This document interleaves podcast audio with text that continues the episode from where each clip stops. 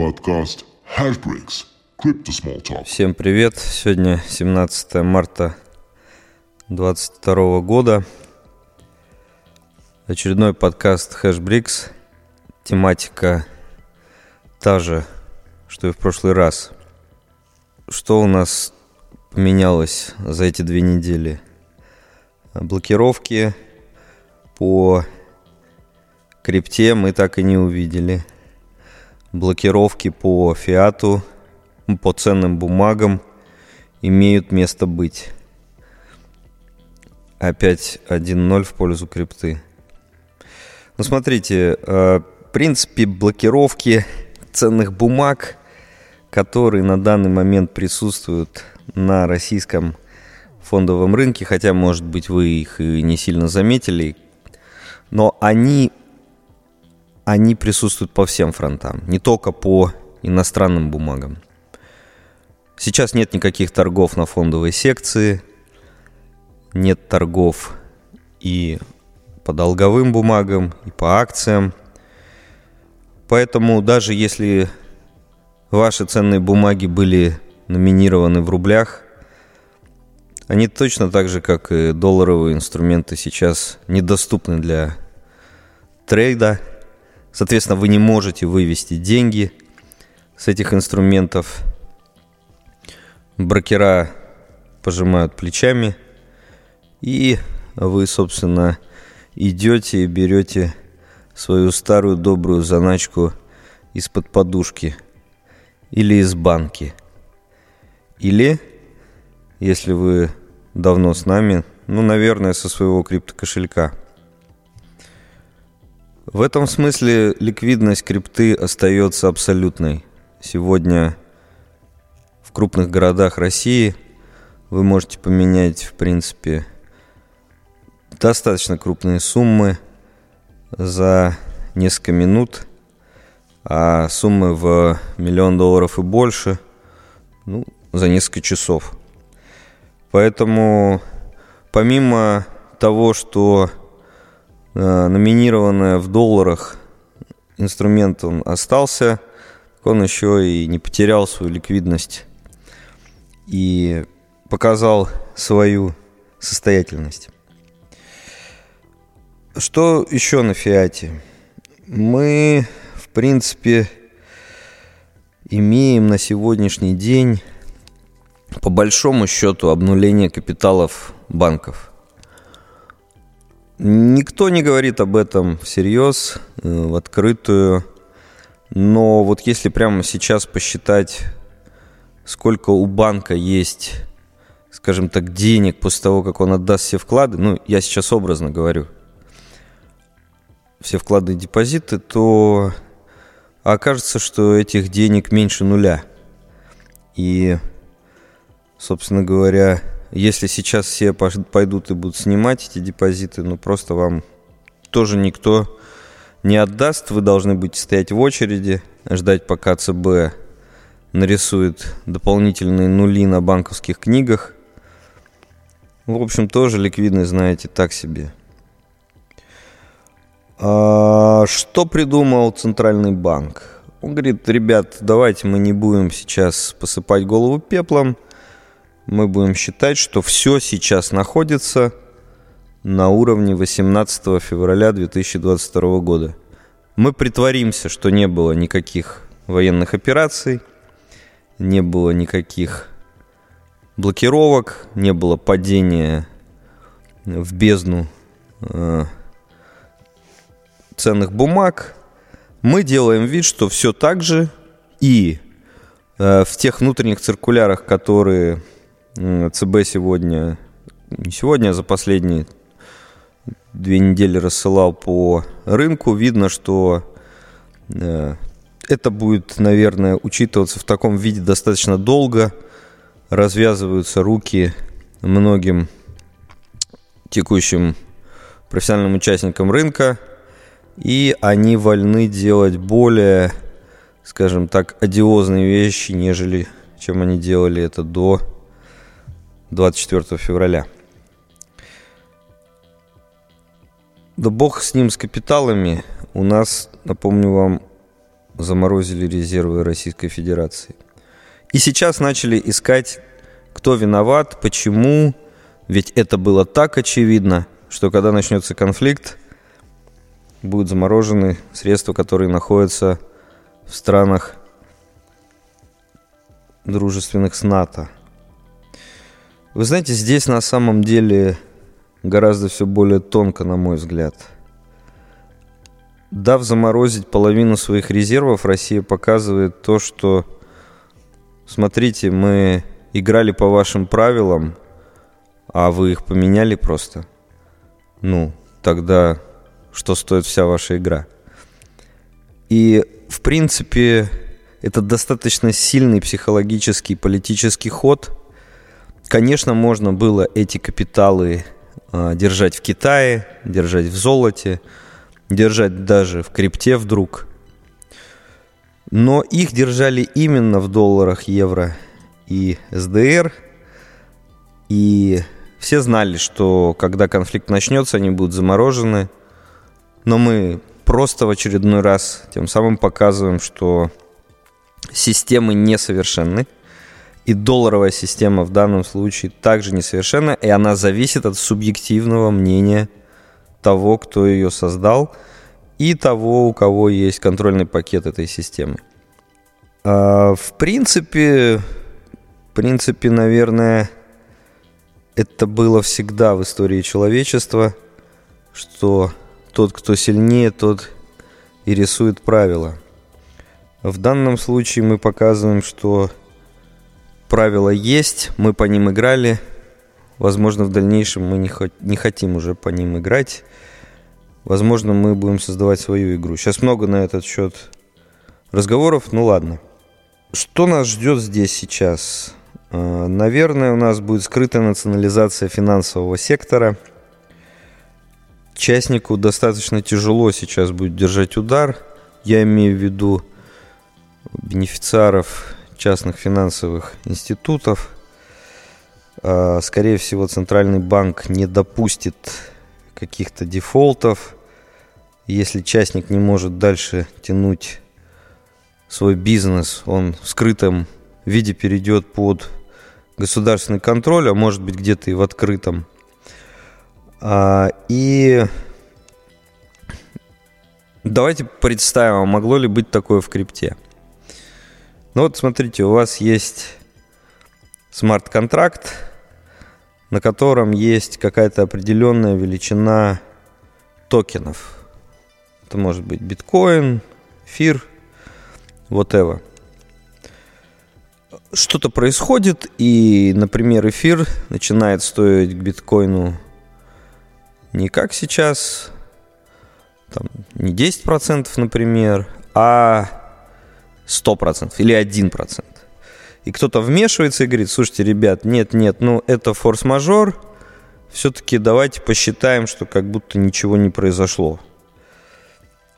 Или давайте предположим, что, например, вы двигаете какие-то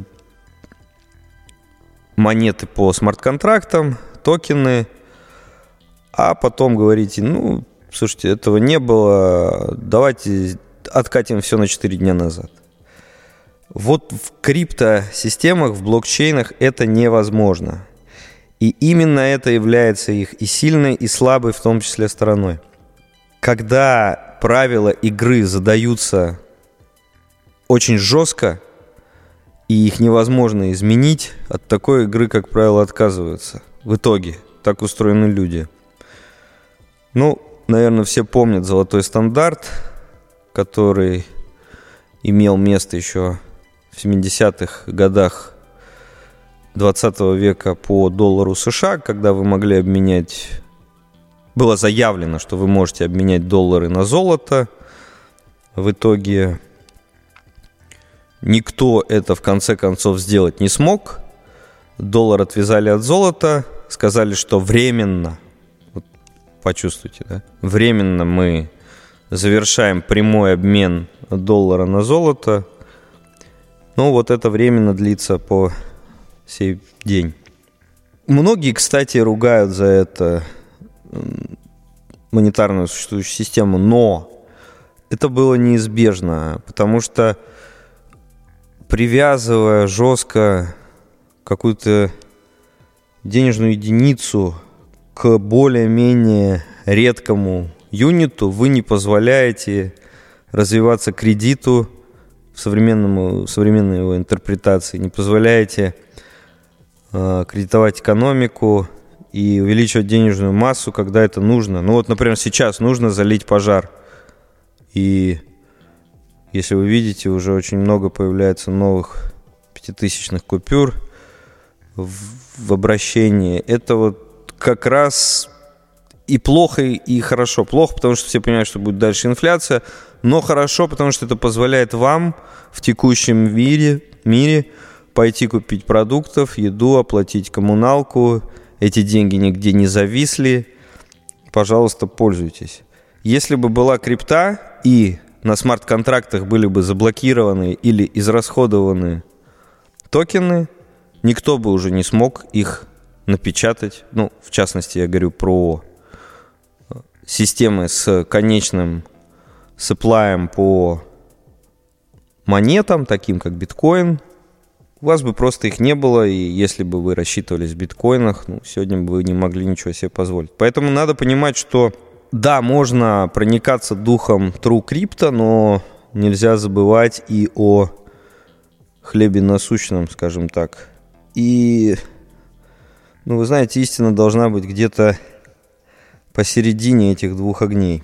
Что еще по блокировкам? Ну, наверное, за последние две недели новых блокировок по фиату не было. Мы по-прежнему находимся в половинчатой блокировке операций. По крипте их не было и пока не предвидится, несмотря на все разговоры. Функционируют все кошельки – функционируют централизованные биржи, никто не, отключ... не отключает русские аккаунты. Было сообщение от Coinbase, что заблокировано достаточно большое количество аккаунтов, связанных с каким-то крупным российским кошельком. Но проверить это никто не может. Понимаете, возможно, это просто тоже был политический какой-то лозунг, вброс информационный для того, чтобы скормить толпе вот этот вот интерес. И, может быть, там и не было никаких счетов, потому что по русскому паспорту на коине вы не могли открывать счета. Возможно, они были открыты из-под других паспортов. Но так или иначе, все это съели и потребовали еще. Сейчас много поступает вопросов, спасет ли холодка – холодные хранилища. Мы в прошлом подкасте говорили, что в определенном смысле да, но если будет применено тотальное экономическое оружие с тотальными блокировками, а, холодные хранилища тоже могут принудительно заблокировать те компании, которые их выпускают – или это будет в виде обновления софта, или это будет блокировки IP адресов, на которые, с которых будут стучаться. Правда, это обходится с помощью VPN или входа из-за границы какой-то территории, которая блокируется. Мы не знаем. Холодка не спасет, если будет тотальная война. Но Наверное, тогда самый живой способ сохранить вашу крипту это будет полнейший децентр, переход на децентрализованные кошельки и биржи, которые часто взламывают, часто они не работают, много уязвимостей. Но давайте мы будем, наверное, пока проецировать с мира фиата то, что происходит на мир крипты. И пока в фиате не блокируются денежные средства массово э, российских граждан, смысла беспокоиться нет. Также вырос спрос на наличные деньги. Сегодня у нас есть официальный курс Центрального банка, скажем так, это курс, по которому идут торги на московской бирже. Есть курс серого рынка, где происходит реально тоже обмен физический. И, наверное, он достаточно справедливо указывает цену курса биржи, умноженную на 12%, плюс-минус, ну, как правило, плюс, а, по доллару, по евро, по основным э, валютам иностранным. Что, что здесь крипта, какую играет роль? Достаточно большую транзитную роль мы видим, она начинает играть на линии по обслуживанию либо простых переводов денежных от родственников за границу, либо обслуживая контракты внешнеторговые, когда импортерам необходимо закупить какой-то товар, либо просто служит средством утечки капитала, как это не прискорбно видеть. И, наверное, в принципе, она выполняет ту роль клапана сбрасывания напряженности, который есть в финансовом, в экономическом плане сегодня. В принципе, справляется с этой ролью достаточно неплохо. Интересно, что еще вот отметить? У нас, помните, наверное, ну и в принципе сейчас это еще происходит. Развитие метаверсов, развитие виртуальных сред, в которых э, происходит виртуальная жизнь, виртуальная, виртуальный экшен. И это достаточно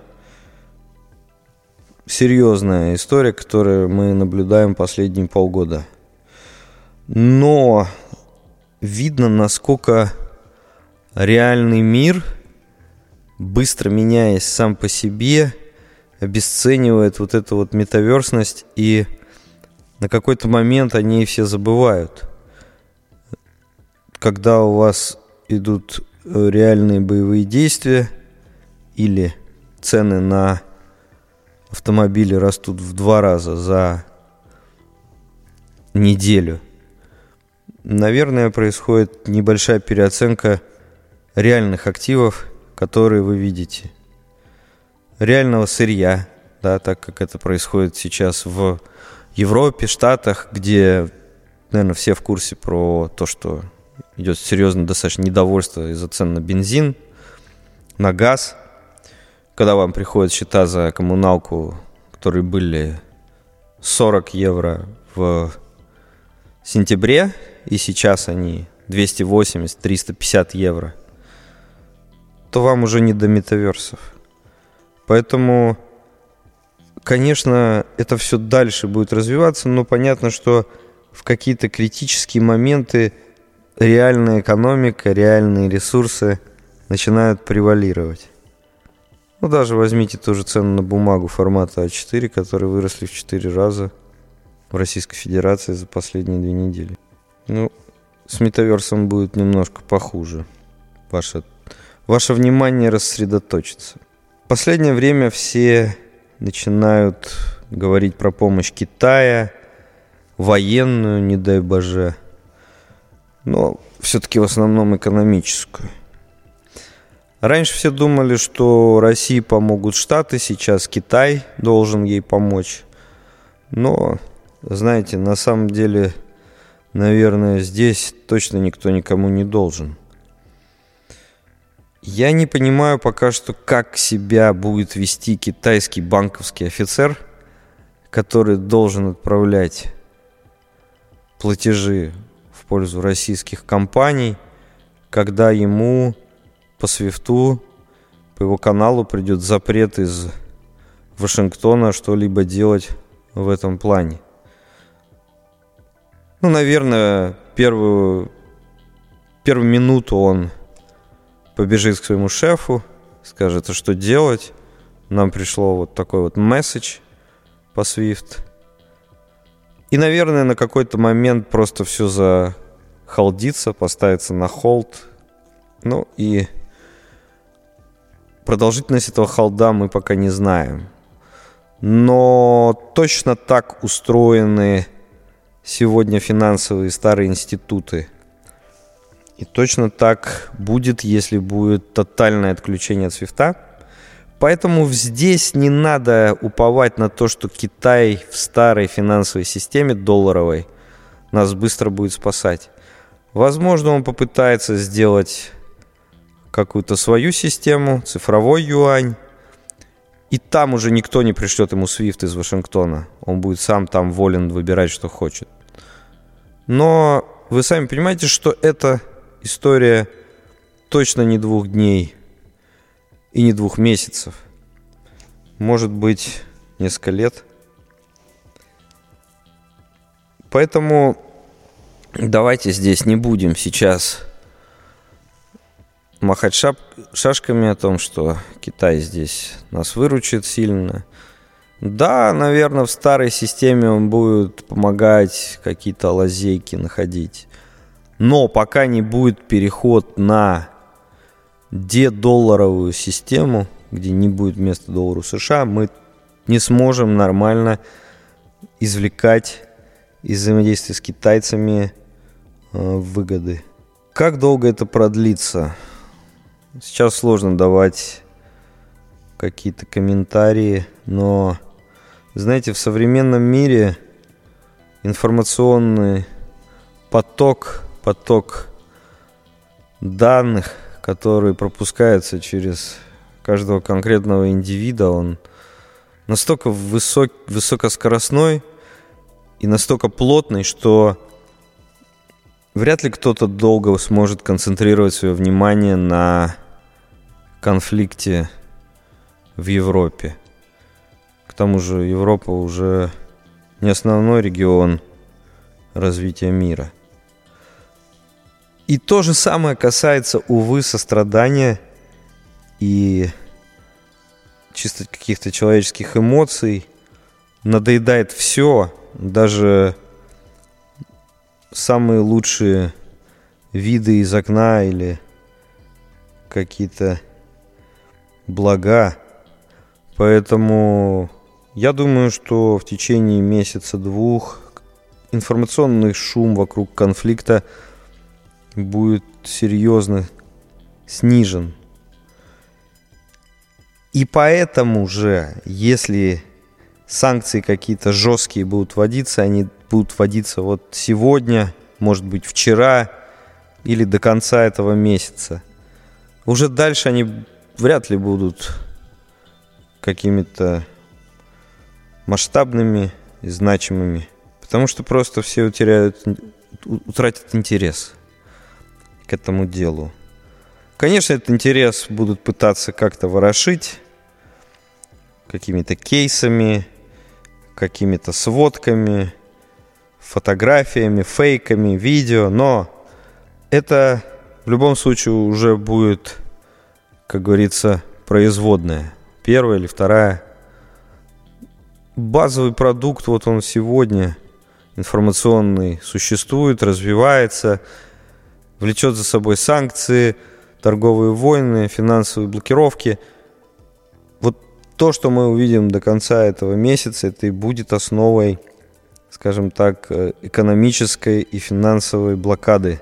Поэтому так как информационная повестка, повторюсь, очень насыщена, люди быстро устанут от этого конфликта, от санкций. Подайте нам что-нибудь новое. Обязательно возникнет какой-нибудь новый конфликт, новый скандал, знаменитости, что-нибудь опять учудят.